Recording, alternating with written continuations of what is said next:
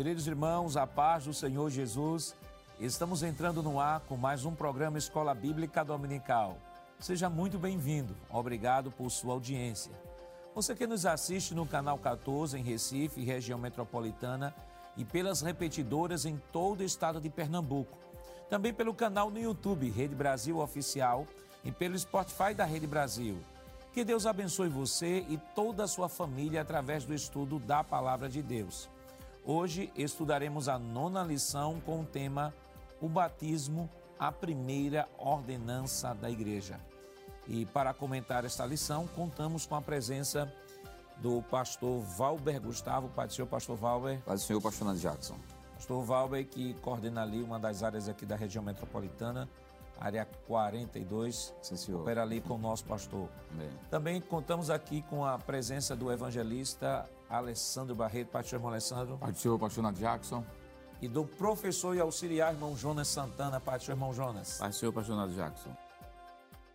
Nesta lição, veremos que o batismo em águas é uma prática importante da Igreja de Cristo. É valorizado pelo Senhor e praticado por toda a igreja primitiva. Mostraremos que ao longo dos anos essa prática tem sido desviada tanto no seu propósito quanto em sua forma. E por fim, faremos uma exposição da doutrina bíblica do batismo em águas. Pastor Valber, o senhor poderia ler o texto áureo desta semana, por favor? Pois não, pastor. Está em Mateus 28, 19, que diz o seguinte: Portanto, ide, ensinai todas as nações, batizando-as em nome do Pai e do Filho e do Espírito Santo. Evangelista Alessandro, qual a verdade prática desta semana? Sim, pastor. Diz assim: o batismo é uma ordenança de Jesus Cristo e, por isso, deve ser uma prática obedecida pela igreja. Irmão Jonas, quais os objetivos da lição desta semana? Pois bem, pastor, essa lição tem três objetivos. O primeiro, pontuar os pressupostos bíblico-doutrinários do batismo, explicar o símbolo e o propósito do batismo, e terceiro e último, esclarecer a fórmula e o método do batismo. A leitura bíblica em classe para a lição de hoje está em Romanos, capítulo 6, versículos do 1 ao 11. Acompanhe conosco. Que diremos, pois? Permaneceremos no pecado para que a graça seja mais abundante? De modo nenhum. Nós que estamos mortos para o pecado, como viveremos ainda nele? Ou não sabeis que todos quantos fomos batizados em Jesus Cristo, fomos batizados na sua morte? De sorte que fomos sepultados com ele pelo batismo na morte, para que, como Cristo ressuscitou dos mortos pela glória do Pai, assim andemos nós também em novidade de vida. Porque se fomos plantados juntamente com Ele na semelhança da Sua morte, também o seremos na da Sua ressurreição. Sabendo isto, que o nosso velho homem foi com Ele crucificado, para que o corpo do pecado seja desfeito, a fim de que não sirvamos mais ao pecado porque aquele que está morto está justificado do pecado. Ora, se já morremos com Cristo, cremos que também com ele viveremos. Sabendo que, havendo Cristo ressuscitado dos mortos, já não morre, a morte não mais terá domínio sobre ele. Pois, quanto a ter morrido, de uma vez morreu para o pecado, mas, quanto a viver, vive para Deus. Assim também vós, considerai-vos como mortos para o pecado, mas vivos para Deus, em Cristo Jesus, nosso Senhor. Queridos irmãos, estamos iniciando o seu programa Escola Bíblica Dominical e nesta oportunidade estudando a nona lição que tem como título O Batismo, a primeira ordenança da Igreja. Semana passada estivemos estudando a lição de número 8 que teve como título a disciplina na igreja. E naquela lição nós aprendemos sobre a necessidade da disciplina bíblica, o propósito da disciplina bíblica e as formas de disciplina bíblica. Vimos a disciplina não só como exortação, não só como correção, mas vimos também a disciplina como educação. E aí nós aprendemos sobre a disciplina preventiva, que se dá no momento da exposição da palavra, ensinando, instruindo a igreja, e a disciplina corretiva, que foram os casos específicos que nós estudamos aqui, baseados lá em 1 Coríntios capítulo 5, 2 Coríntios capítulo 2, capítulo 3, Hebreus no capítulo, capítulo 12, né, foi tratado esse assunto. Então, o assunto da semana passada falamos sobre disciplina e esta semana um dos assuntos mais importantes, vamos assim dizer, da doutrina da igreja, que é o batismo, que embora, embora seja uma, uma, uma, uma, uma disciplina ou um conteúdo ou uma doutrina, melhor dizendo, bem clara nas escrituras, algumas pessoas ainda fazem muita confusão sobre batismo, alguns dizem que não precisam se batizar, porque uma vez que estão no corpo de Cristo não precisa mais de batismo, batismo era uma coisa lá atrás. E hoje nós vamos trazer né, um esclarecimento né, bíblico sobre essa, que é uma das doutrinas, é, Pastor Valber, uma das doutrinas mais belas da, da chamada doutrina da igreja, que é a doutrina do batismo. Com certeza, pastor. É, a gente precisa enfatizar que estamos falando sobre o batismo em águas, né? porque a Bíblia fala sobre batismos no plural. Então, do ponto de vista espiritual, quando o pecador se arrepende e se converte a Cristo, ele é batizado no corpo de Cristo, né? ele é imerso no corpo de Cristo. Por sua vez, também, é, o Espírito Santo passa a fazer morada nele, né? ele é selado com o Espírito Santo. Também, né, depois disso, pode vir o batismo com o Espírito Santo, ou no Espírito Santo, que é o revestimento de poder, que pode se dar antes ou depois do batismo em águas. E por fim, aí sim, a ordenação de Jesus, o batismo em águas que é uma ordenança a ser praticada, vivenciada, experienciada depois da conversão.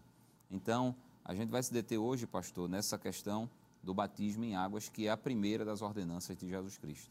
Eu queria chamar logo um, um mapa mental aqui. Nós temos, é, evangelista é, Alessandro, aí um mapa mental que é a síntese de toda a lição que nós estamos estudando essa semana. Temos aí pressupostos bíblicos doutrinários do batismo, uma ordenança, o símbolo e o propósito do batismo, identificação com Cristo e testemunho público, e a fórmula e o método do batismo, a fórmula trinitária e o método do batismo por imersão.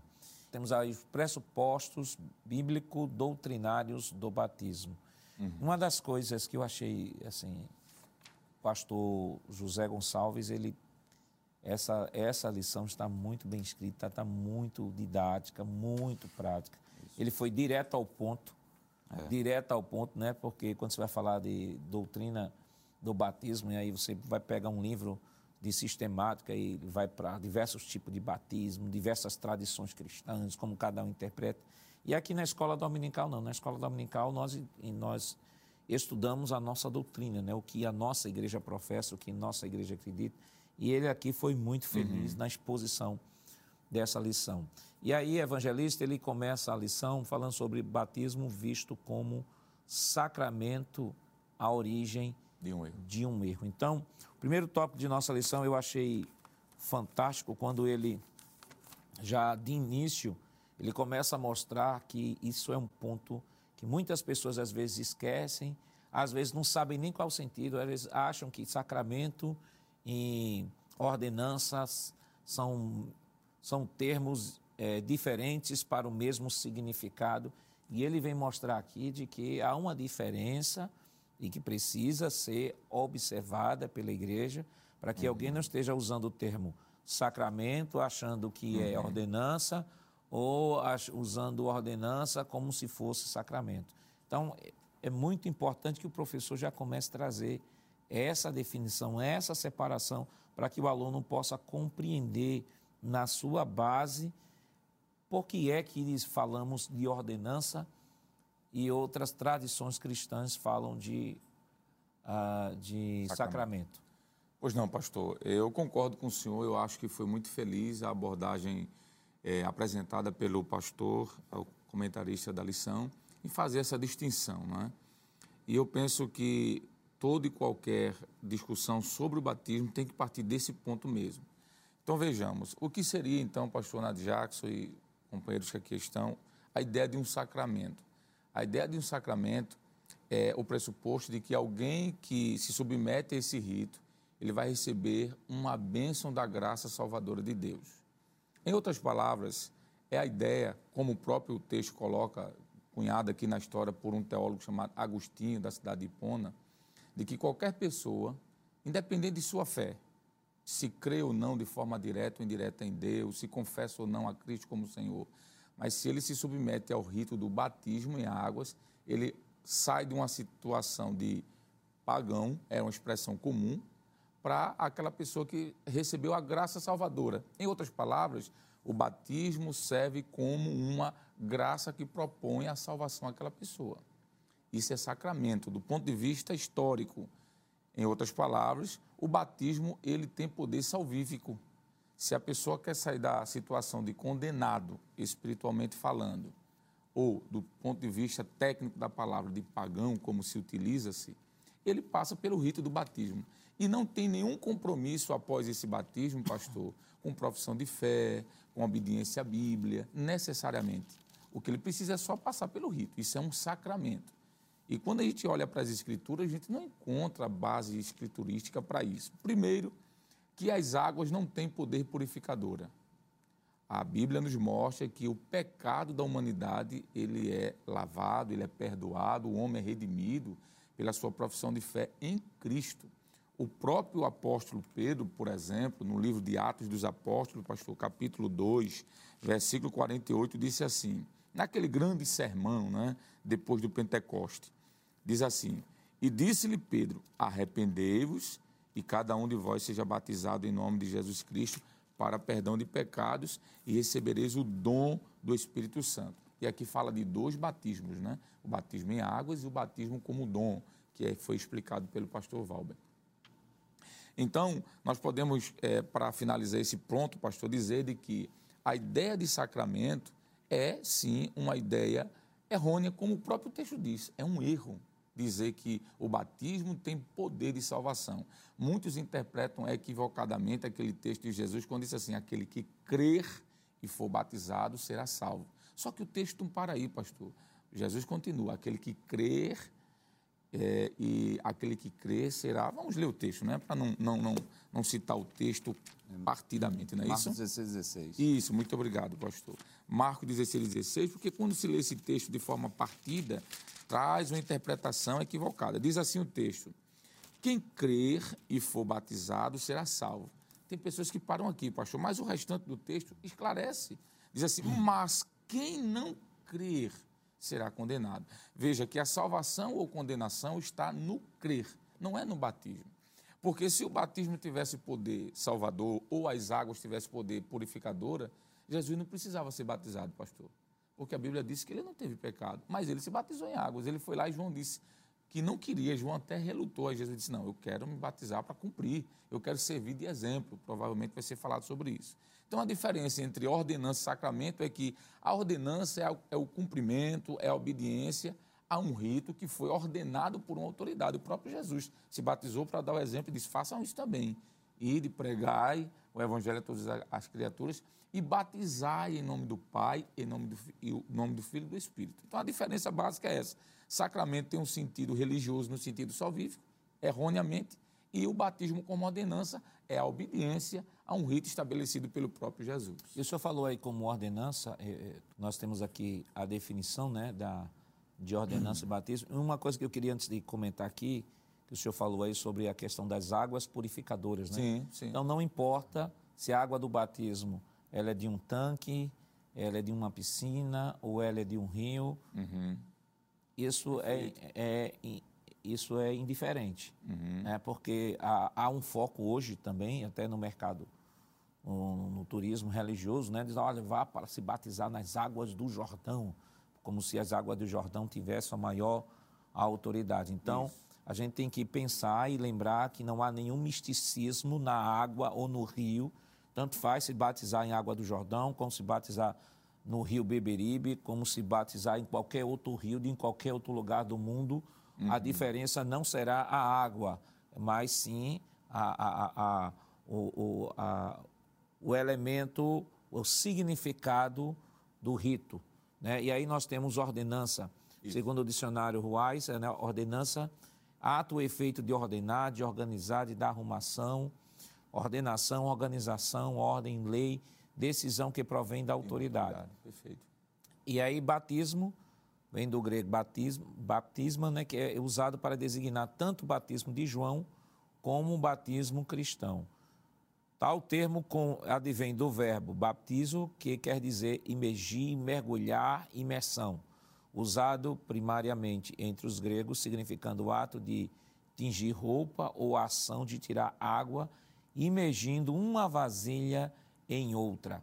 Ou seja, irmão Jonas, isso fica claro de que a, a visão que, que a nossa igreja, a visão que compreendemos perfeitamente que a visão bíblica, ela é uma ordenança, o batismo é uma ordenança e o batismo é feito também por imersão. Com certeza, pastor. Esse é o princípio bíblico. Até a própria palavra batismo, como está sendo muito bem exposta aqui na tela, mostra que é uma imersão. Em nenhum momento a gente vê no texto bíblico sagrado sendo feito batismo por aspersão. Quer dizer, veja que quando Agostinho de Hipona é, trata o batismo como sacramento, isso tem uma consequência. Qual o tipo de consequência? Não importa a quantidade de água. Então a ideia de imersão praticamente fica colocada de lado. Porque se é um sinal, como se fosse a circuncisão, só para dar marca de pertencimento àquela pessoa, independente se ela crê ou não, então a quantidade não interessa. Aí vai de contrário às escrituras sagradas, porque a, a própria ideia fala de, do batismo, fala de imersão. Tem um texto muito interessante, que é justamente Atos Apóstolos. Nós temos Atos dos Apóstolos, capítulo 2, que já foi mencionado aqui pelo, pelo evangelista. Atos, capítulo 2, versículo 38. Atos, capítulo 3, versículo 19 também, que foi mencionado, que o batismo vai ser para aquela pessoa que se arrependeu dos seus pecados. Tem, tem uma pessoa adulta, se arrepende dos seus pecados, se converte e precisa ser imerso. Essa é a fórmula batismal bíblica que deve ser seguida. Temos aí concepções erradas sobre o batismo em águas, pastor Valber. Pois não. E aí nós temos primeiro, isso que já comentamos, né, que o batismo em águas é condição para a salvação. E aí, quando se pensa nisso, se fala de batismo como uma Sacramento. como um sacramento, né? E é por isso que aí tem aquela, aquela questão do, do P do batismo, né? Do batismo, isso. Batismo de crianças, que as crianças elas são batizadas na compreensão de que como o batismo transmite salvação e a criança é inserida no reino de Deus por meio desse batismo, que esse batismo transmite graça e aí a condição do batismo em águas como condição para a salvação. Só que a gente percebe que à luz do próprio texto bíblico, Inclusive a nossa declaração de fé. Né, tem um artigo aí, tem um trechozinho da nossa declaração de fé que fala sobre essa questão do batismo, do batismo uh, infantil. É, eu queria, queria que o senhor pudesse ler essa parte, mas antes disso, vamos veja o que é a nossa declaração de fé traz.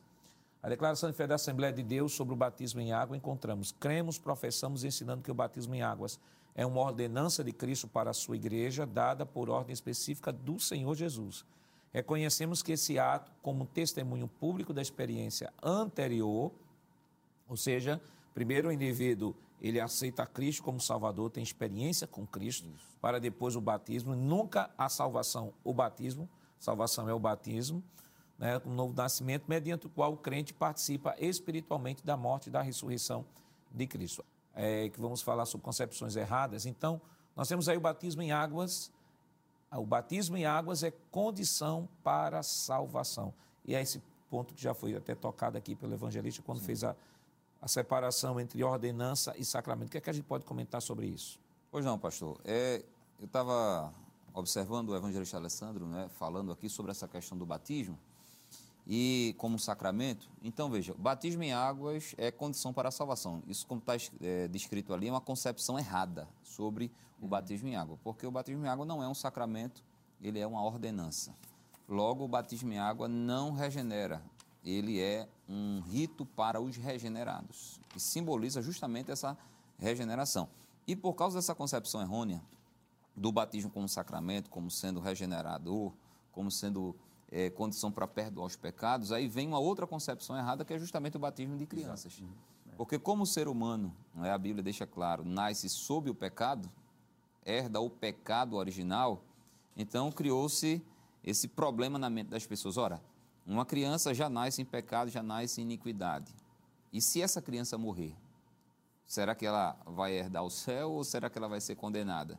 Então, para que não se tivesse dúvidas quanto à salvação dessas crianças, por entender que o batismo em águas regenera, perdoa pecados, então se batizava as crianças. Uhum. Porque se acreditava que batizando-se as crianças, elas estariam perdoadas e se elas viessem a morrer, então elas iriam para o céu. Isso é uma concepção absolutamente errada. Por quê? Porque nós sabemos que as crianças, elas herdam o céu por serem inocentes. Uhum. E enquanto elas não fizerem uso da razão, que é condição essencial para o arrependimento e conversão, elas serão inocentes. Até quando vai essa inocência? A gente não sabe dizer. Varia de criança para criança. Né? Tem crianças que atingem a idade da razão mais cedo, mais prematuramente, e outras posteriormente. Mas enquanto elas forem inocentes, caso elas morram, elas irão para o céu por não terem consciência do pecado e por serem alcançadas pelo sacrifício de Cristo. Então veja, é, uma criança vai para o céu por ser inocente e por ser alcançada pelo sacrifício de Cristo, e não por ser batizada em águas, uma vez que o batismo não é uma, um sacramento, mas é uma ordenança. Tá certo? Então, são concepções errôneas acerca do batismo em águas. Tanto ela, ele visto como sacramento, como por causa disso submeter as crianças, o chamado pedobatismo, né, a, a, ao batismo. E uma terceira concepção errada aí já vai para o outro extremo, não é? que é não há necessidade de ser batizado em águas. Então, ao mesmo tempo que a Bíblia estabelece que o batismo em águas não é condição para a salvação, mas é uma ordenança para os salvos, a Bíblia também nos mostra a importância do cumprimento desse rito, não é? A importância do cumprimento dessa ordenança, até porque foi uma ordem. É? Então, todo crente salvo, devidamente regenerado, ele sente naturalmente o desejo de ser batizado em águas. Uhum.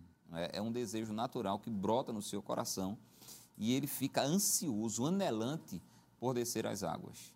De forma que, apesar dele não ser uma condição para a salvação, ele é uma ordenança para os salvos. E quem foi re, é, verdadeiramente regenerado desejará batizar-se em águas. Ao passo que quando a gente vê um crente numa igreja dizendo-se salvo, e o tempo passa, os anos se passam, e ele nunca manifesta o desejo de descer as águas das duas uma. Ou ele, de fato, não nasceu de novo, é? ele não se converteu verdadeiramente, ou ele se converteu e descuidou da sua vida espiritual, de tal maneira que ele sabe que se for batizado em águas, vai passar a ser membro de uma igreja local, e sendo membro de uma igreja local, ele estará é, sujeito a sanções disciplinares caso venha cometer pecado. Então, se ele está vivendo uma vida relaxada no pecado, ele fica receoso de descer as águas e depois passar por essas sanções ou participar da segunda ordenança, que vai ser assunto da próxima lição, de maneira indigna, não é? De maneira indigna e, e comer o pão e tomar o cálice para a sua própria condenação. Então, é necessário sim não é que o crente seja batizado, embora o batismo em águas não seja condição para a salvação. O senhor falou aí sobre eh, a questão de condição para a salvação, são duas coisas, né? Sim. A condição para a salvação, e aí se fala, se defende o, o batismo de criança, o Pedro batismo, Sim. porque as crianças são pecadoras e para obterem salvação, já que nesse entendimento equivocado, o sacramento é, comunica a graça, o batismo comunica Isso. a graça salvífica, então a criança precisa ser batizada. E aí nós temos a nossa declaração de fé, que é importante você, professor, nesse dia, levar a sua declaração de fé para a sala de aula, para mostrar de que essa lição, essa lição que nós estamos abordando está em perfeita harmonia com aquilo que nós acreditamos enquanto igreja. E nós temos na página de número 101 a nossa declaração de fé, que é o capítulo que fala sobre as pecado e suas consequências é, no, no tópico 7, ele diz o seguinte: a situação dos recém-nascidos e das crianças. E a nossa declaração de fé diz o seguinte: assim, até os bebês recém-nascidos e as demais crianças que ainda não conheceram experimentalmente o pecado já possuem uma natureza pecaminosa. O Senhor Jesus, porém, quando se referiu à situação das crianças, afirmou que das tais é o reino de Deus. Abre aspas, deixai os pequeninos e não os estorveis de vir a mim, porque dos tais é o reino dos céus. Mateus 19, 14. Em relação à responsabilidade pessoal, considerando que algumas crianças desenvolvem-se no aspecto moral mais cedo que outras e que a Bíblia não define para isso uma idade, não é possível atribuir-lhe culpa até que elas façam bem ou mal conscientemente. Entendemos que a obra da redenção realizada pelo Senhor Jesus em favor de todas as pessoas proveu salvação aos que vierem a falecer em tenra idade. E abre aspas, porque dos tais é o reino dos céus. Marcos 10 e 14. Entendemos com base nessas palavras que as crianças não serão condenadas e nem estarão perdidas caso morram antes de terem condições morais e intelectuais de poderem responder conscientemente ao dom gratuito de Deus. Romanos 6, 23. O Senhor Jesus apresentou as crianças como exemplo de quem herda o reino de Deus. Então, primeira, primeira defesa, primeira argumentação que já está sendo refutada é que as crianças precisam de batismo. Sim. A nossa declaração de fé já deixa claro que isso não é necessário, por, pela série de, de, de informações que aqui trouxemos. E segundo a nossa declaração de fé também, lá no capítulo que fala sobre o batismo em águas, capítulo 12, no tópico 4, diz o seguinte: Não aceitamos nem praticamos o batismo infantil, por não haver exemplo de batismo de crianças nas Escrituras e por não ser o batismo um meio de graça salvadora, ou sinal e selo da aliança, que substitui a circuncisão dos israelitas. Porque esse selo da aliança, essa aqui já é uma argumentação dos, dos reformados, né? Dos, dos cristãos históricos que dizem, não, que lá o batismo da criança não tem o mesmo sentido da igreja sócio histórica, mas tem um sentido de que, assim como o israelita passava pela circuncisão no Antigo Testamento, assim a criança ela passa pelo batismo para depois reafirmar essa fé já adulta. Só que aqui nós defendemos perfeitamente de que não se pode fazer essa analogia, porque na nova aliança não existe nem a circuncisão mais, então não se pode fazer essa analogia. Aí o texto ainda continua. Também por não ser possível a criança ter consciência de pecado, condição necessária para quem ocupa para que ocorra arrependimento. As crianças em estado pueril não preenchem esses requisitos. Sobre a circuncisão, o pensamento cristão bíblico é: em Cristo, nem a circuncisão, nem a incircuncisão tem virtude alguma, mas sim o ser nova criatura.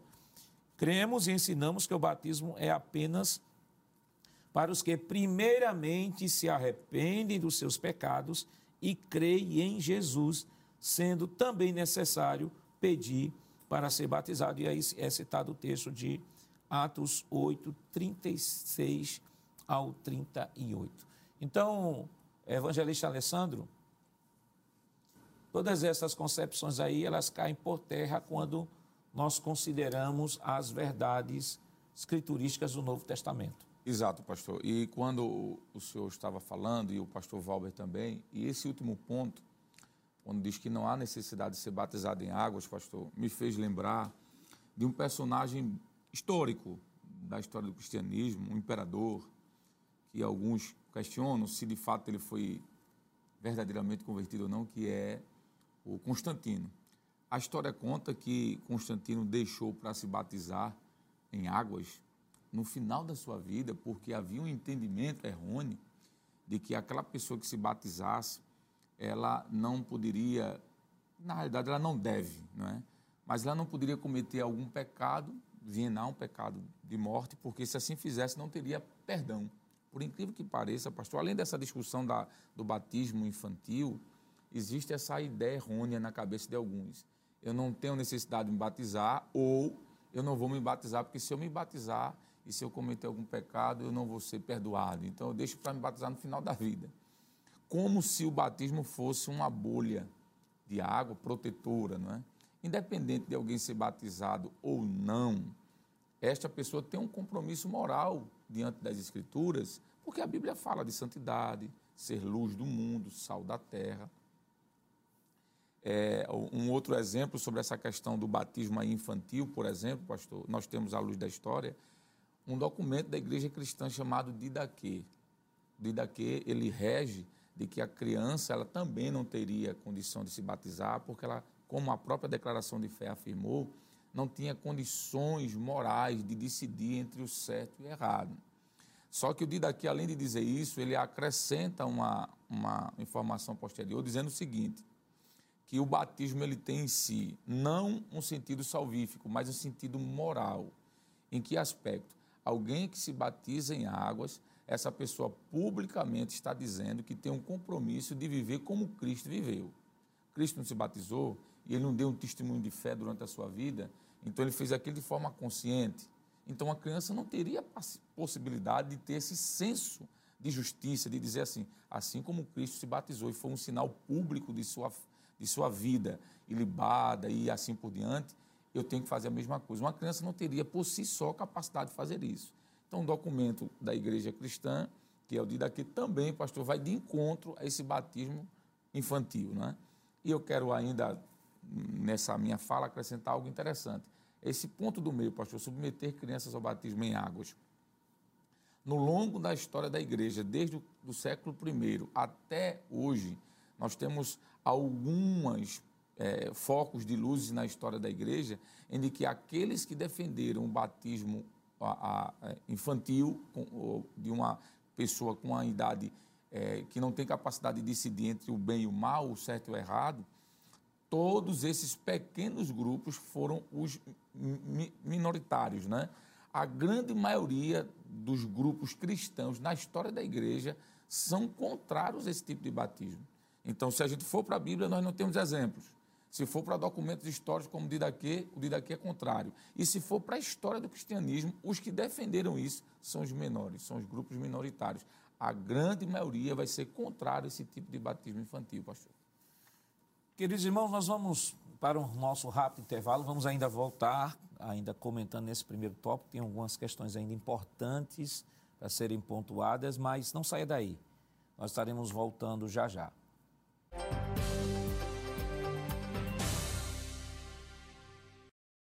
Queridos irmãos, estamos de volta ao seu programa Escola Bíblica Dominical. Esta semana estudando a lição de número 9, que tem como título O Batismo, a primeira ordenança da Igreja. E no bloco anterior, nós trouxemos aqui uma visão panorâmica né, da, de nossa lição, um mapa mental de nossa lição. Trouxemos aqui a definição de ordenança e sacramento. Comentamos aqui sobre, sobre o batismo, que não é sacramento, mas ordenança Falamos sobre as principais, os principais equívocos sobre o batismo, sobre o batismo, uh, o batismo bíblico. E nós queremos, irmão, é, pedir a próxima tela, por favor. É, ainda sobre pressupostos bíblicos doutrinários do batismo, que é o primeiro tópico de nossa lição, irmão Jonas. Eu queria que o senhor pudesse dar uma visão panorâmica aí dessa, dessa, dessa tela. O que é que essa tela quer nos ensinar? Essa tela, pastor, ela é muito importante porque sempre quando se fala do batismo em água, em águas, se pergunta sobre o batismo que Jesus foi submetido. Está registrado lá em Mateus capítulo 3, versículo 13.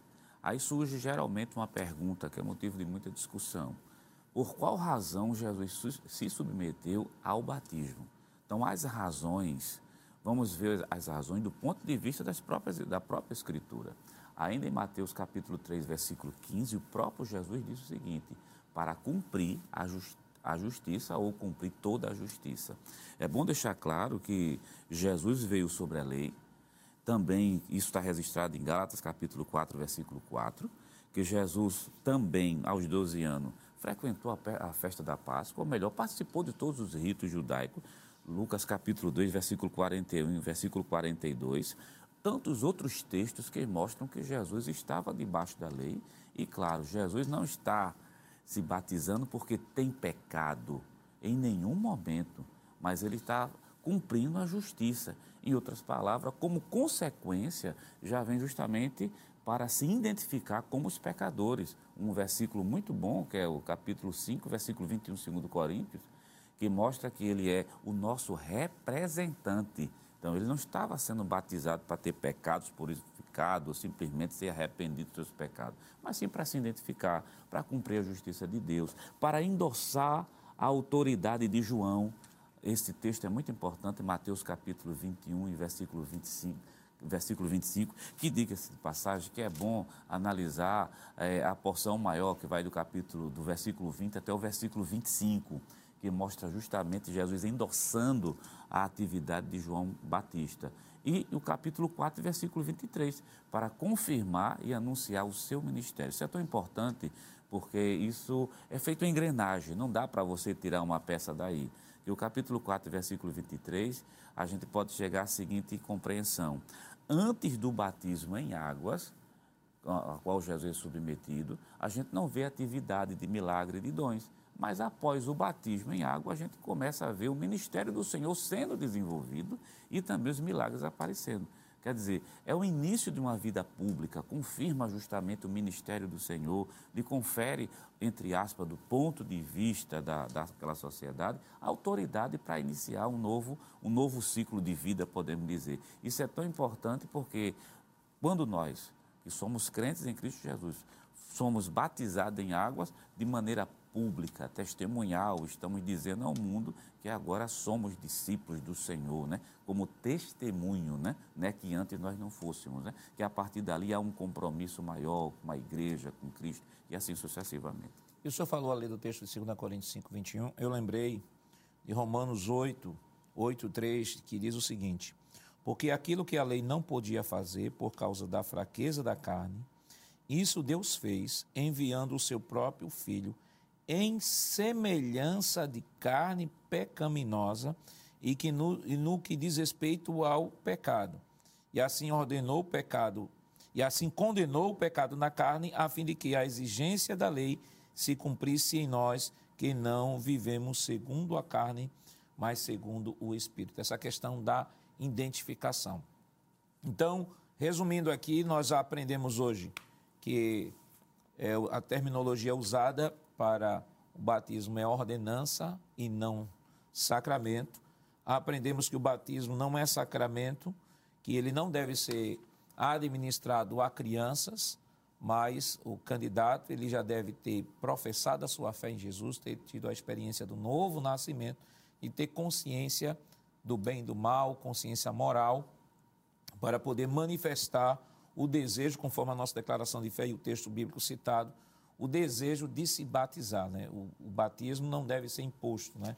O batismo, o indivíduo conscientemente das verdades escriturísticas, consciente de que é uma ordenança do Senhor, que o seu Senhor, mesmo não precisando se submeteu para cumprir toda a justiça, assim devemos seguir os seus passos.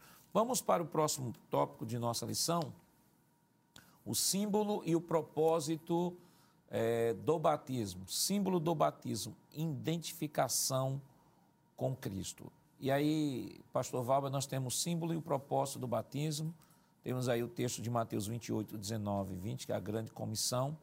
E aí nós temos um mapa mental desse tópico da lição, né, que é o batismo, que é o símbolo e o propósito do batismo, batismo em águas, que significa identificação com Cristo e testemunho público da fé. Então você tem esse esse duplo sentido. Sim. Duplo sentido. O sentido da identificação com Cristo seria um sentido espiritual, sentido, vamos dizer assim, dizer, usar uma linguagem bem, bem rasa, né? Seria um sentido espiritual mais profundo. E o testemunho público da fé seria algo mais visível, algo mais é, declarado diante não só da sua comunidade de fé, como diante de toda a sociedade. Exatamente, pastor. Então, quando um crente, não é, um novo convertido, ele é batizado em águas, ele está com isso publicamente, é, se identificando com Cristo.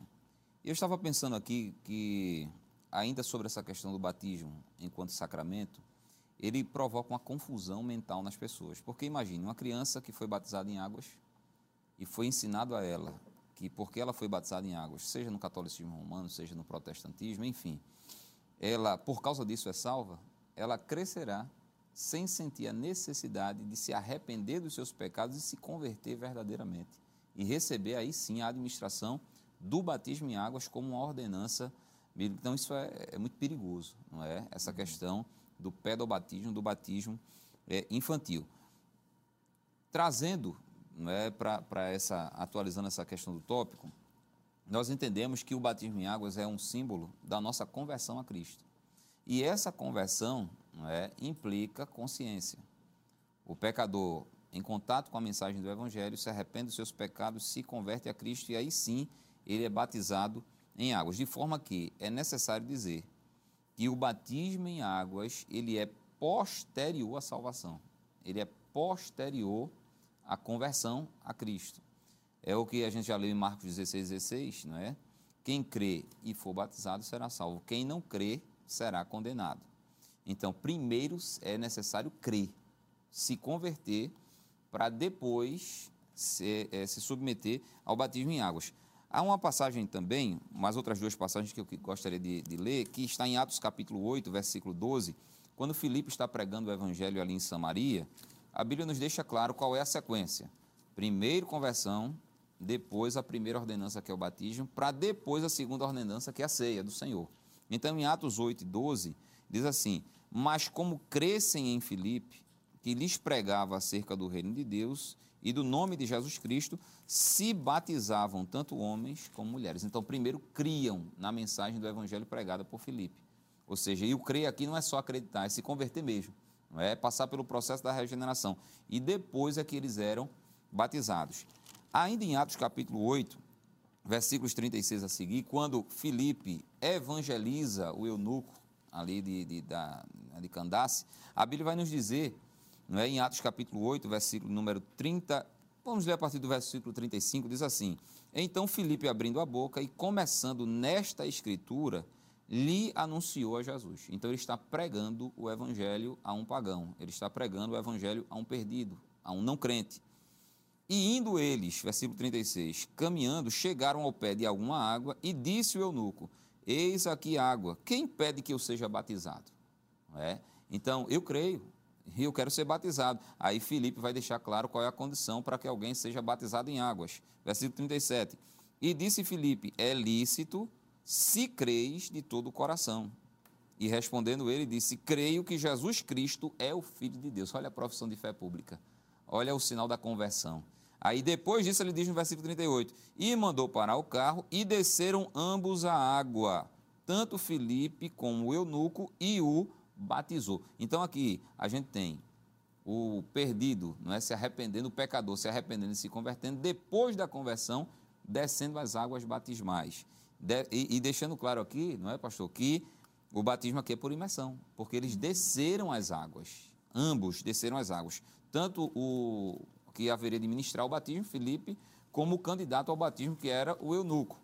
E aí, é tanto que foi o batismo por imersão, que a gente também já falou sobre isso, né? e não por aspersão, por imersão, que diz no versículo 39: E quando saíram da água, o Espírito do Senhor arrebatou a Filipe e não viu mais o eunuco. E jubiloso continuou o seu caminho, ou seja, saíram da água. Eles desceram a água e depois saíram da água. Então não foi por aspersão, foi um batismo por imersão. Então, essa é a sequência: conversão, batismo em águas e ceia do Senhor. E uma vez convertido, esse batismo vai simbolizar essa conversão que aconteceu mediante o arrependimento do pecador. Então, o pecador convertido agora vai se batizar em águas para dessa forma se identificar com Cristo no que diz respeito a assim como Cristo morreu e ressuscitou, eu também ao descer as águas estarei sepultando o velho homem e ao sair das águas, eu estou nascendo de novo para viver com Cristo uma nova vida. Com Cristo e em Cristo uma nova vida. E aí, é, evangelista Alessandro, esse quadro aí, ele traduz muito bem toda essa, essa explicação que o pastor Valber trouxe. É, nós temos aí o ato da conversão, fé, mas arrependimento, conversão. E aí o batismo em água como uma experiência pós-conversão e não como uma experiência para a salvação. Sim, pastor. Enquanto o pastor Valber estava falando sobre isso, eu me lembrei do ladrão da cruz que estava ao lado de Jesus ali. O capítulo 23 do Evangelho de Lucas, né, narra esse momento em que ele está ao lado de Jesus na cruz Sim. e um profana Cristo e zumba até, mas esse outro não. Ele entende que precisava de conversão, ele reconhece o senhorio de Cristo e diz no versículo 42 do capítulo 23: E disse a Jesus: Senhor, lembra-te de mim quando entrares no teu reino. Isso mostra esse arrependimento, pastor. Isso mostra a fé que ele teve na pessoa de Cristo. E a união desse arrependimento e essa fé proporcionou essa conversão. Ele sai do estado de condenado para um estado de regenerado. E o próprio Jesus assevera isso, porque no verso 43 diz: De pronto a resposta. E disse-lhe Jesus: Em verdade te digo que hoje estarás comigo no paraíso. Ele não precisou descer as águas para ser salvo. Obviamente que se ele pudesse fazer isso e cumprir a ordenança, claro, é Sim, óbvio sim. que seria maravilhoso. Mas ele não teve essa possibilidade. Esse quadro mental aqui foi fantástico, porque observe que o quadro no centro amarelinho ele está posterior ao laranja, a conversão. Ele, este não depende desse, mas o inverso. Esse, o batismo depende da conversão, mas a conversão não do batismo.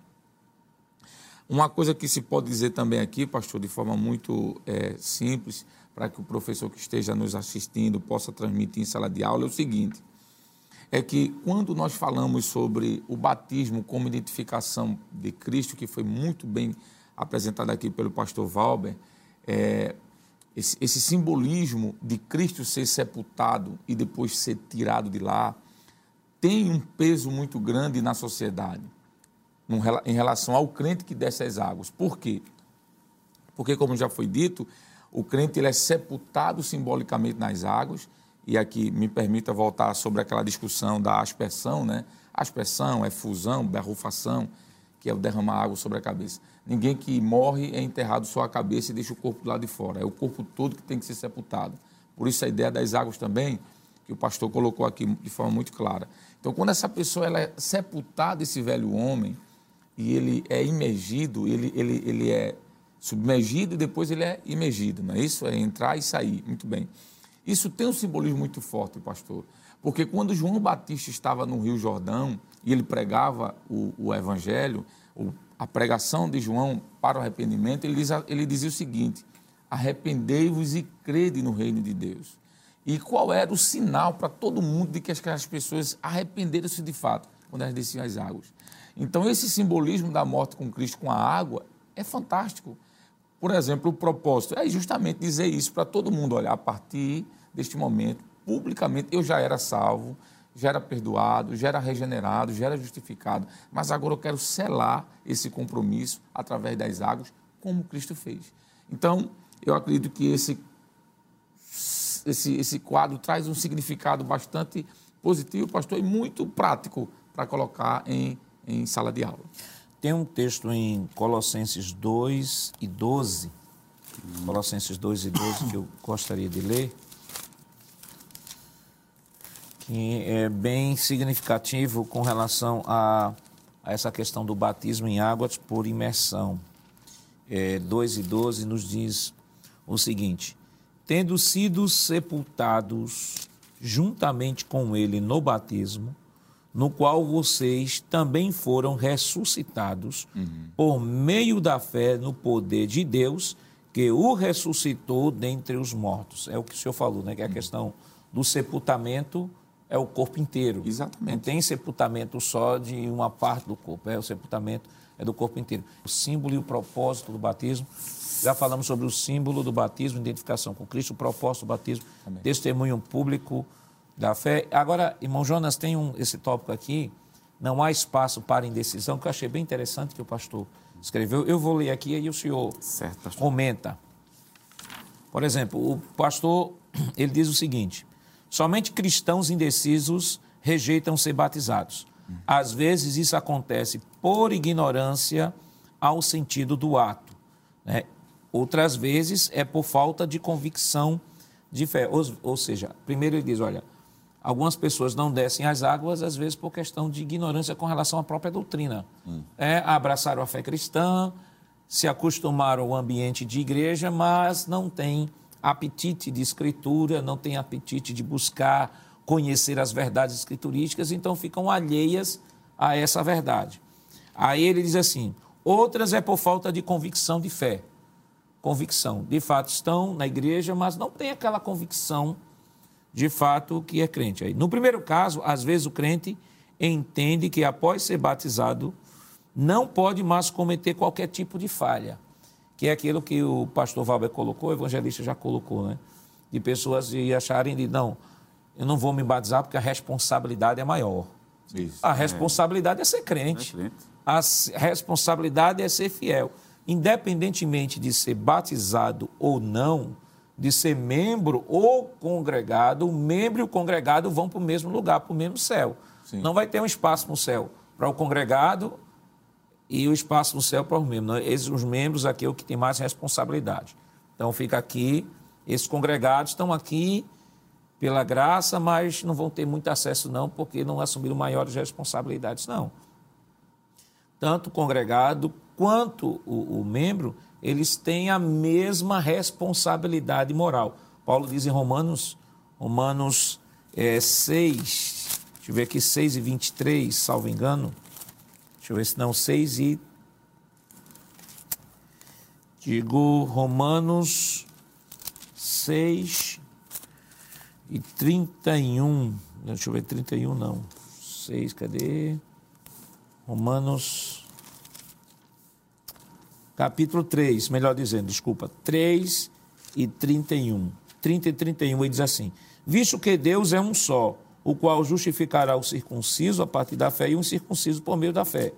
Anulamos, pois, a lei pela fé, de modo nenhum, pelo contrário, confirmamos a lei.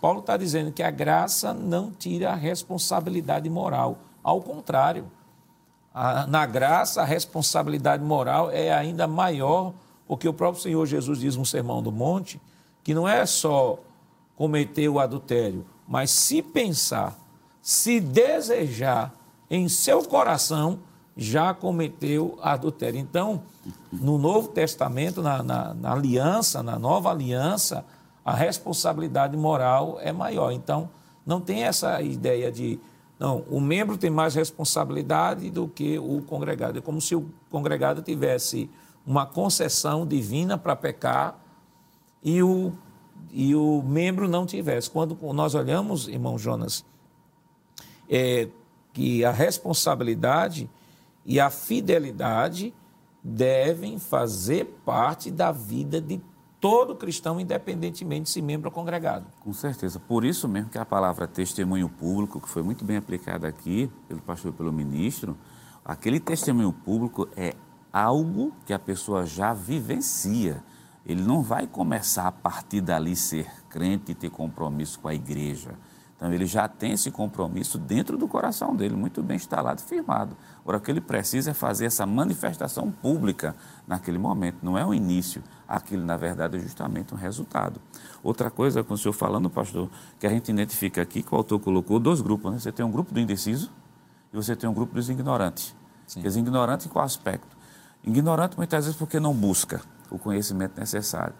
E tem aqueles que são ignorantes porque também não são ensinados, sobre, são ensinados perfeitamente sobre isso. Nesse universo cristão que a gente está vivendo aqui, quer dizer, de, de, nesse universo de tantas igrejas evangélicas, tem locais mesmo que não se preocupam em nada com o batismo. Então você tem esse grupo dos ignorantes, nesse aspecto, não porque seja rude, mas porque não teve o conhecimento necessário, e tem aquele que é indeciso. Esse indeciso aqui, muitas vezes, ele me preocupa. Em qual aspecto? Porque se a pessoa indecisa, ele desce as águas, eu achei muito interessante a questão da palavra do, do sepultamento que está sendo utilizado no texto bíblico, que a gente sepulta o morto, a gente não sepulta ninguém desmaiado. Quer dizer, se ele vai desmaiado, colocar água, ele, ele levanta amanhã. Então tem que morrer realmente para o mundo ali. Então o indeciso, ele não sabe dizer se ele é crente ou se ele não é. Quer dizer, ele aceitou Jesus de verdade, né? Ele não quer assumir um compromisso direto com Cristo, um compromisso com a igreja. Então, muitas vezes até fica em xeque a própria decisão interna que ele fez para Jesus. Então, para esses dois casos, é bom se verificar com a pessoa o que é que está impedindo essa pessoa ser membro da igreja. É algum problema de ordem documental que impeça? Porque a gente tem casos, por exemplo, de pessoas que é por algum problema de documento, ele não pode ser membro. Mas o desejo está tão grande ali dentro, se fosse possível, se abrir uma concessão para a pessoa, que não é o caso aqui. Mas quando é aquele que tem, reúne todas as condições, mas ele não quer, aí muitas vezes fica em xeque até o ato da decisão dele de ter aceitado Jesus como É, e Salvador. ele, ele diz aqui uma coisa, é que diz assim, o batismo não pode ser visto como uma vacina que imuniza o cristão contra o pecado. Este é vencido quando se anda no Espírito. Né?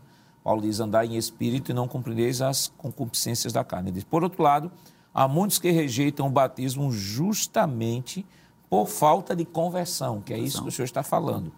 Estão conscientes das implicações que esse rito traz e não estão dispostos a cortar o cordão umbilical com o mundo, que é isso que a gente às vezes observa, né? Aí, né? Tem pessoas que dizem assim, olha, eu frequento a igreja, vai para os cultos de avivamento, a maravilha, procura ver onde é que tem profecia, onde tem manifestação de dons espirituais, mas quando diz respeito a assumir um compromisso maior com Cristo, diz, não, olha, ainda não é tempo, ainda não estou preparado. Quer dizer, se, não, se o cristão não está preparado pelo se não está preparado para o batismo, será que ele está preparado para a Para vinda de Jesus? Né? Será que ele está preparado para a vinda de Jesus? É claro que há situações que independem da vontade da pessoa. Por exemplo, uma, uma irmã que tem um, um marido não evangélico, que às vezes ela aceitou Jesus, mas, mas vive maritalmente com ele e ele ainda não manifestou a vontade de casar. Então, há, há situações bem específicas que isso é tratado, claro, de maneira pastoral, o pastor, a irmã vai procurar o pastor, vai buscar uma orientação com relação a esse caso. Mas eu estou falando daquele que pode sim, não há impedimento algum, mas só há impedimento de fato porque ele não está com vontade de se submeter à vontade de Deus. É, pastor, eu passei um bom tempo, né, quase seis anos, é, à frente do discipulado de igreja. Uma coisa que eu percebi em alguns. Tem aquele que ele é consciente da realidade da salvação, consciente da realidade do céu e do inferno, mas não é convertido. Então ele entrou porque ele é consciente dessa realidade, mas ele não se converteu. Mas aquele que se converteu, ele externa publicamente o desejo de querer ser membro da igreja, ter um compromisso. Então a gente consegue ver esses dois grupos de pessoas lá dentro. Muitas vezes você tem que conversar, está consciente, aceitou Jesus pela consciência do céu do inferno, mas falta aquela, aquela conversão de verdade lá dentro. Muitas vezes tem alguma coisa presa, pessoa muitas vezes precisa de uma libertação em Cristo Jesus. É porque há casos específicos, né, né? pastor Val? É, há casos específicos que precisam ser tratados pelo pastor, com orientação pastoral, mas o que estamos falando aqui são casos gerais. Gerais. Gerais em que a pessoa não há um impedimento legal, não há nenhum nada. impedimento e que a pessoa, de fato, olha, eu não quero porque, é- porque aceitou Jesus, mas que ainda mantém a vida bebendo aí um É. golinho de cachaça. É. Não quer, ainda vou bater, senão que eu aceitei Jesus, mas ainda fuma um cigarro, ainda escuta, ainda, ainda escuta umas músicas mundanas ainda, então por isso que não tem o batismo. Aí nesses casos específicos, tem que voltar olhar para a cruz, negue-se a si mesmo. O único, a, a- o único, a única pessoa, ou vou dizer pessoa, é, que não exige, o mundo que não exige de nós renúncia é o mundo, né? Viva do jeito que você vai e continue do jeito que você está. né? mas para vir a Jesus é negue-se a si mesmo, tome sua cruz e siga-me. Mas qual é a fórmula e o método do batismo? Mas isso nós estaremos comentando depois do nosso rápido intervalo. Voltamos já.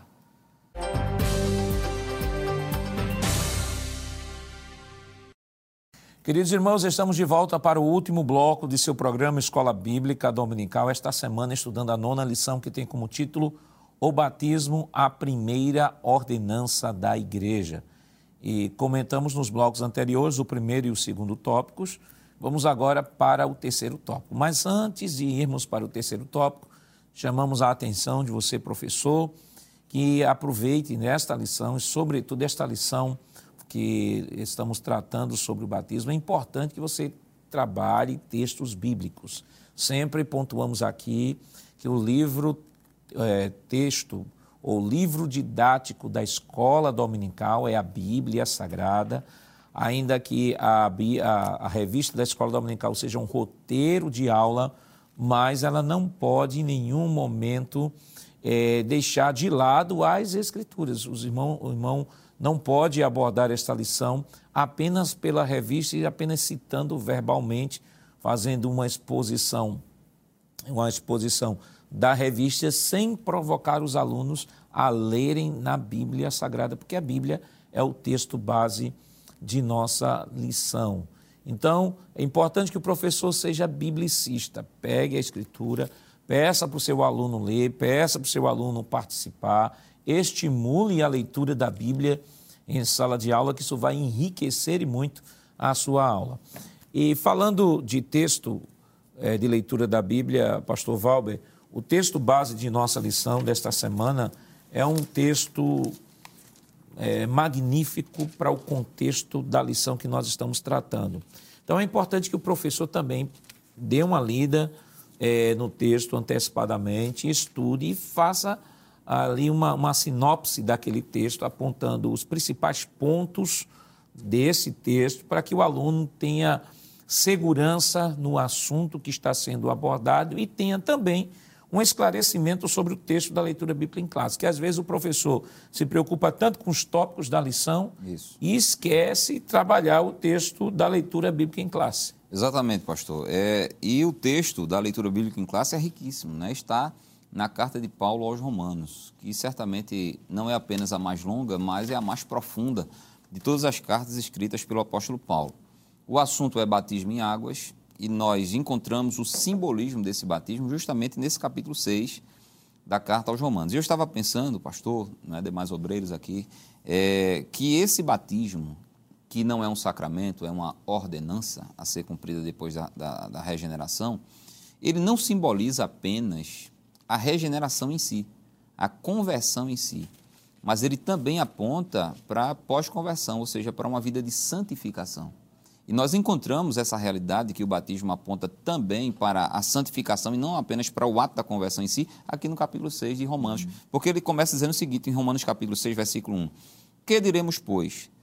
Permaneceremos no pecado para que a graça seja mais abundante?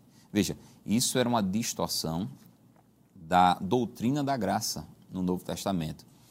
E essa distorção era propagada por falsos mestres e gerou muito prejuízo para a igreja primitiva. E gera muito prejuízo para a igreja de hoje também. Porque o que é que se pensava? Ora, o homem era o mais vil pecador, a graça o alcançou, levou embora todos os seus pecados.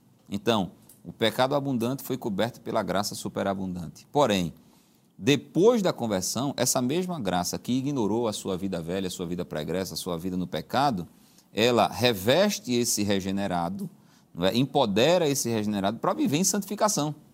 É? E aí o que é que se fazia? Depois da conversão, alguns diziam, não, pode continuar pecando, porque quanto mais você pecar, mais abundante vai ser a manifestação da graça sobre a sua vida. Ou seja, a graça regeneradora, que também é a graça santificadora, não é, perderia o seu efeito, não é, perderia a sua razão de ser, porque a pessoa ia adotar o pecado como estilo de vida. Uhum. E aí ele diz, não é, depois de fazer a pergunta, a gente vai pecar porque para que a graça seja abundante, versículo 2 ele diz, de modo nenhum. Uhum. Nós que estamos mortos para o pecado, como viveremos ainda nele? Isso é uma, uma, uma questão ilógica. Não é? Aí ele diz: Ou não sabeis que todos quantos fomos batizados em Jesus Cristo, fomos batizados na sua morte. Aí entra a questão do simbolismo, não é? Aí ele diz: de sorte que fomos sepultados com ele pelo batismo na morte. Então, quando a gente é batizado em águas por imersão, já foi é, enfatizado aqui, nós estamos simbolicamente sepultando o pecado, não é a vida do pecado, o velho homem. Aí ele diz: para que, ainda no versículo 4, como Cristo ressuscitou dos mortos pela glória do Pai, assim andemos nós também em novidade de vida. Então veja que o batismo não está apontando apenas para o ato da conversão em si, mas para a vida nova que essa conversão proporciona ou seja, para a vida de santificação. E ele continua dizendo, eu já vou encerrar não é, essa minha reflexão no capítulo 6, porque ela é tão rica, não é? Essa leitura, por isso que é bom o professor ler a Bíblia e comentar não é, o, o texto bíblico. Ele diz, porque se fomos plantados juntamente com ele na semelhança da sua morte, também o seremos na da sua ressurreição. Sabendo isto, que o velho homem foi com ele crucificado, para que o corpo do pecado seja desfeito, a fim de que não sirvamos mais ao pecado Porque aquele que já está, que está morto que está morto está justificado do pecado. Então aponta para a justificação? Sim, mas aponta também para a santificação. Eu encerro no versículo 10. Pois quanto a ter morrido, de uma vez morreu para o pecado, mas quanto a viver, vive para Deus. Então, o convertido, que é submetido ao batismo em águas, de forma simbólica, numa profissão de fé pública, ele está sepultando quando é imergido, não é submergido, e ele está não é, é, sepultando o velho homem, e de forma simbólica, quando ele emerge das águas, ele emerge já purificado, regenerado, para sair das águas, para viver agora para Deus. Então, o batismo em águas aponta para o ato da conversão em si, mas também aponta, pastor, para uma vida de santificação que é proporcionada pela, pela conversão. E aí vale destacar o seguinte: Paulo aqui está falando sobre o momento que um indivíduo se converteu. Isso. Está falando que esse indivíduo que se converteu foi sepultado pelo ato do batismo e ao, e ao uh, se batizar, ele se identificou com a morte de Cristo sendo sepultado Isso. para o mundo. Paulo vai dizer aqui também que agora você vive, você vive agora deve viver uma novidade de vida, ou seja, é a, a novidade de vida é o mesmo termo que é usado para a nova natureza, se alguém está em Cristo, para a nova criatura. Então, são terminologias que são utilizadas pelas Escrituras no Novo Testamento para descrever justamente essa ênfase a uma vida diferente, a uma vida de santidade, a uma vida baseada no caráter de Cristo. Isso. E aí, interessante, evangelista Alessandro, é que é o seguinte, é que mesmo o indivíduo é, se convertendo, participando do batismo no corpo de Cristo, no ato da conversão, sendo batizado nas águas e às vezes até batizado no Espírito Santo, mas nada disso é segurança para uma vida de santidade. E aí Paulo mostra aqui nesse texto, ainda falando do texto, eu acho interessante o versículo versículo é, 11 e 12 e 13, que ele diz assim: Assim também vocês considerem-se mortos para o pecado, mas vivos para Deus em Cristo Jesus. Portanto, não permitam que o pecado reine seu corpo mortal, fazendo com que vocês obedeçam às suas paixões. Quer dizer, é possível que uma pessoa nascida de novo, sido batizada, mesmo tendo feito todo participado do rito do batismo e tendo assumido aquele compromisso com Deus, e se ela não vigia, ela pode voltar ao seu estado de pecado. E Paulo deixa isso claro. Paulo diz: é, também não ofereçam os membros do corpo ao pecado, mas como instrumentos de injustiça, mas como pessoas que passaram da morte para a vida, ofereçam a si mesmos a Deus e ofereçam seus membros a Deus como instrumento de justiça. Então, evangelista Alessandro, aqui mostra, aponta para uma vida de compromisso, de fidelidade, é, não apenas achar porque se batizou, né? Eu lembro até aquela frase que atribuem a, a, a Lutero, né? Lutero disse que a sua, a sua antiga natureza, ele achava que havia se afogado com o batismo, mas ele descobriu que a triste sabia nadar.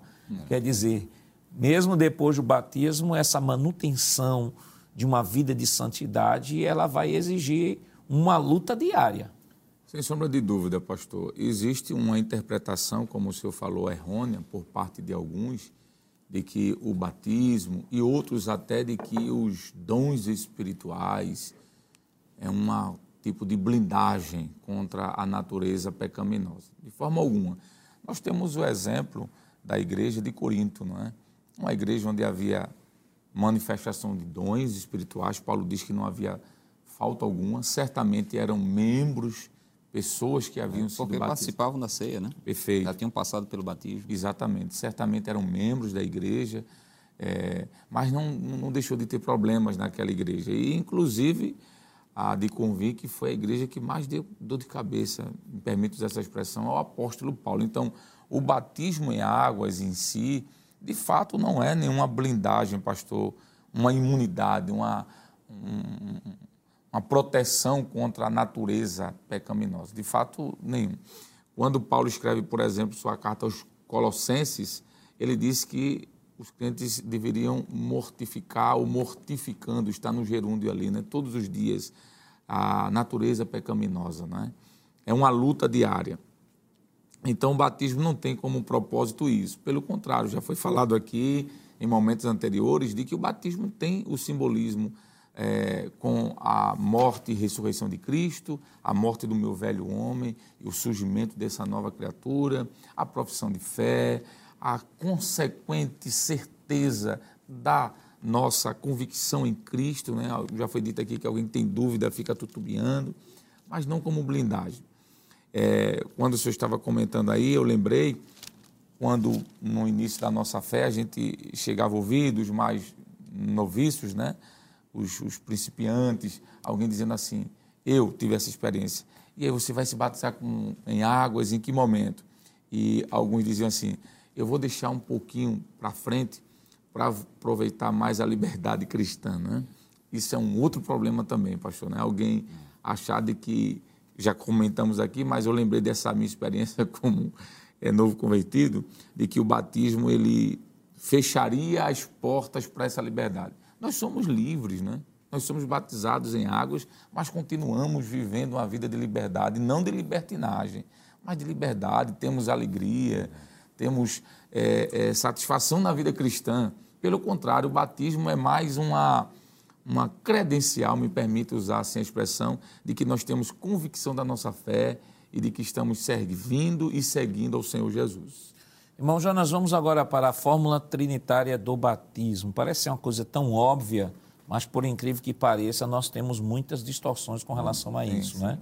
É, nós temos aí o batismo em nome do Pai, do Filho e do Espírito Santo. Não em nome do Pai, em nome do Filho e em nome do Espírito Santo, mas em nome do Pai, e do Filho e do Espírito Santo. Aí aqui nós temos nessa tela, assim torna-se impossível afirmar, pelo que se lê em Atos 2,38, 8,16, 10,48 e 19,15, que os apóstolos batizavam apenas em nome de Jesus. Essas passagens significam apenas que os discípulos batizavam autorizados por Jesus. Que, na verdade, nós temos também nossa declaração de fé na página 128.2, que vai falar sobre a fórmula batismal, alinhado com essa mesma verdade, né? reafirmando esse mesmo princípio. Então, alguns que são unicistas, né? um grupo unicista, que diz, não, a gente tem que batizar só em nome de Jesus. Mas aqui, no texto bíblico, é em nome do Pai, do Filho e do Espírito. Certeza que o problema do, desse grupo heterodoxo é com a trindade. O problema deles é com a trindade aí resvala, claro, na questão do batismo. Porque se for para eles admitirem, Mateus capítulo 28, versículo 19 ao 20, em nome do Pai, do Filho e do Espírito Santo, vão ter que falar de pessoas distintas, né? Que é isso que eles não conseguem aceitar de jeito nenhum. E indo um pouquinho mais além, eles chegam até o absurdo de dizer que o texto foi corrompido em, algum, em, em os mais assim, vamos dizer assim, aqueles que são mais contra, né? coisa que não tem nem como comprovar. Que a fórmula batismal está registrada em Mateus capítulo 28, do versículo 19, 28, 19 a 20. Isso é claro, é nítido, não tem o que se questionar o texto em si. Só se a pessoa fizer uma ilação, uma interpretação extrabíblica, recorrer a qualquer tipo de argumento. Mas a fórmula bíblica, em nome do Pai, do Filho e do Espírito Santo. Né? É, citar, por exemplo, Atos dos Apóstolos, capítulo 2, versículo 38, é, capítulo 8, versículo 16, como mostra aqui na tela, o capítulo 19, versículo 5, aí temos que usar, acho que a, a fala do pastor Eurico Berg é importantíssima. Isso só mostra que os discípulos batizavam autorizado por Jesus. O texto que o pastor Valber leu tem um o professor pode até utilizar em sala de aula também, como argumento, capítulo 8 de Atos dos Apóstolos, do versículo 34 até o versículo 40. E o versículo 37 diz assim: Disse-lhe Filipe, é lícito se crer de todo o coração, e respondendo ele, disse: Creio que Jesus Cristo é o Filho de Deus. Então não é uma máscara, não é um modo do Pai se apresentar. O próprio eunuco disse: Eu creio que ele é o Filho de Deus enquanto pessoa. Então ambos desceram as águas e foi feito o batismo. Só que a fórmula batismal não é mencionada aqui no texto, mas já é entendido que é a fórmula batismal de, de Mateus capítulo 28, versículo 19 ao 20. Até porque não tem como anular algo que foi dito pelo próprio Senhor. Claro, e os discípulos... É quando, foi o próprio Jesus que disse, quando vocês batizarem, Jesus que está dizendo, é. é. o próprio Senhor, é. batizem em nome do Pai, do Filho e do Espírito Santo. Então não teria sentido nenhum uma modificação nessa fórmula batismal a partir do texto de Atos dos Apóstolos, porque é a grande comissão. É o texto que orienta toda a missão da igreja, seja a sua missão querigmática, seja a sua missão discipuladora, seja a sua, a sua missão de serviço, é orientado por esse texto de Mateus 28. Né? Exatamente, pastor. Eu queria só fazer uma observação importante, pastor, que eu considero importante, o seguinte, é que como esse programa tem uma abrangência muito grande, um alcance muito grande em todo o, o, o Brasil, não é? É possível que, por exemplo, alguns batizem em nome de Jesus é, no ato do batismo em si e digam apenas isso: eu te batizo em nome de Jesus. É? E façam isso por ignorância. Façam isso por serem leigos, por não terem uma, uma, uma, um recursos para interpretar melhor o texto. Não é? E aí nós não estamos dizendo que essas pessoas são hereges não é? e, e que esse batismo porventura. Mas, veja, quando a Bíblia diz que o apóstolo Pedro, né, assim como os demais apóstolos, olha, eh, vocês devem ser batizados em nome de Jesus, é como foi dito. Vocês devem ser batizados assim como Jesus ordenou que vocês fossem batizados. E como foi que Jesus ordenou que fossem batizados? Em nome do Pai, do Filho e do Espírito Santo. Então, é, quando Pedro diz, no, em Atos capítulo 2, versículo 38, e disse-lhes Pedro, arrependei-vos e cada um de vós seja batizado em nome de Jesus Cristo, ou seja, assim como Jesus ordenou. E como foi que Jesus ordenou? que no ato do batismo seja em nome do Pai e do Filho e do Espírito Santo. Então pode ser que alguém esteja batizando somente em nome de Jesus por ignorância. Agora, quando alguém batiza somente em nome de Jesus por heresia, aí é mais preocupante.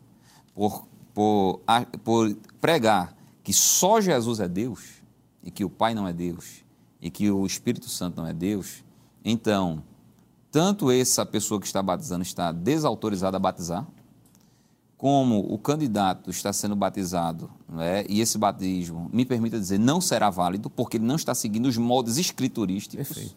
Não é como essa pessoa está num ambiente, numa falsa igreja, onde se está pregando um falso evangelho. Aí é mais preocupante.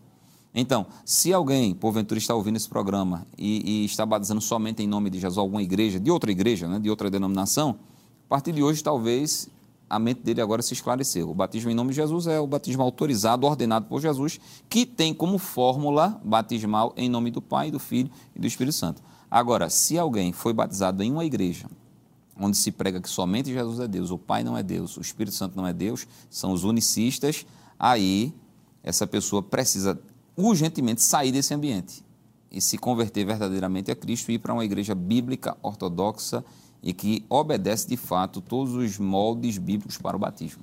Porque todo herege fala heresia, mas nem todo que diz heresia é herege. Sim. Porque às vezes ele pode dizer uma heresia, mas por ignorância, por ignorância porque ouviu, achou bonito e tá, está repetindo. E na mente dele, como o senhor falou, a batizar em nome de Jesus, mas ele tem na mente que é em nome do Pai, do Filho e do Espírito Santo. Mas Isso. por uma ignorância, né, se fala no nome de Jesus, mas que não está o nome de Jesus ali sendo remetido à mesma compreensão do que é remetido no grupo herético. Isso. Que é, que é o grupo unicista. É, evangelista Alessandro, vamos, uhum. vamos agora para o, para o próximo tópico. Próximo tópico, né? É, falar sobre batismo por imersão, porque no tópico Terceiro tópico, subtópico 2, a fórmula herética do batismo, nós já comentamos. Vamos agora para o terceiro subtópico do tópico 3, o método bíblico do batismo imersão, do batismo por imersão. Queria que o senhor pudesse ler e pois não, nos esclarecer. Sim. O batismo por imersão. Os candidatos eram imersos totalmente nas águas.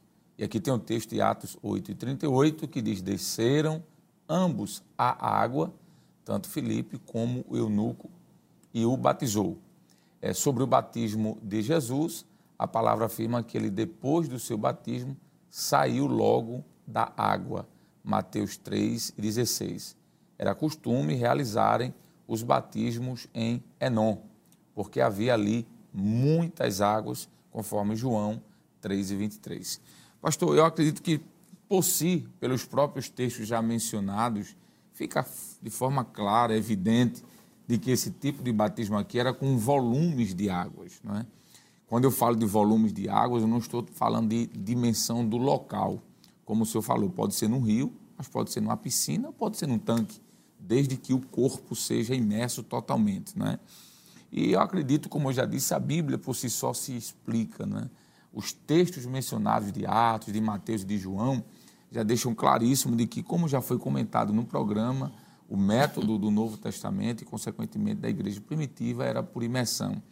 E, ademais a isso que foi dito, alinhando com a fala anterior do pastor Valber, que eu acredito que tem uma coisa a ver com a outra, o texto de Mateus capítulo 3, versículo 16, né? porque foi colocado aqui em tela parte do texto, diz assim, e sendo Jesus batizado, saiu logo da água, e eis que lhe abriram os céus, e viu o Espírito de Deus descendo como pomba e vindo sobre ele. E o versículo 17: E eis que uma voz do céu dizia: Este é o meu filho amado, em quem me comprazo. E concluo aqui dizendo de que a forma trinitariana que aparece lá em Mateus 28 é essa forma que aparece aqui em Mateus 3. As três pessoas estão presentes: o Pai, o Filho e o Espírito Santo sendo sim o corpo totalmente imerso em água. Pastor. Interessante que tem alguns, alguns segmentos no nosso Brasil que acertam um método, acertam uma fórmula, mas a forma que se faz é, está desacralizando até o próprio ato. Né? Porque, por exemplo, eu já vi, é, já vi vídeos de comunidades que as pessoas vão de, de roupa de banho de banho, as mesmas roupas que usam numa praia, uhum. vão para se batizar. E, e, o, e, o, oficiante que está administrando o batismo também, muitas vezes, só está com a roupa de banho ali dentro.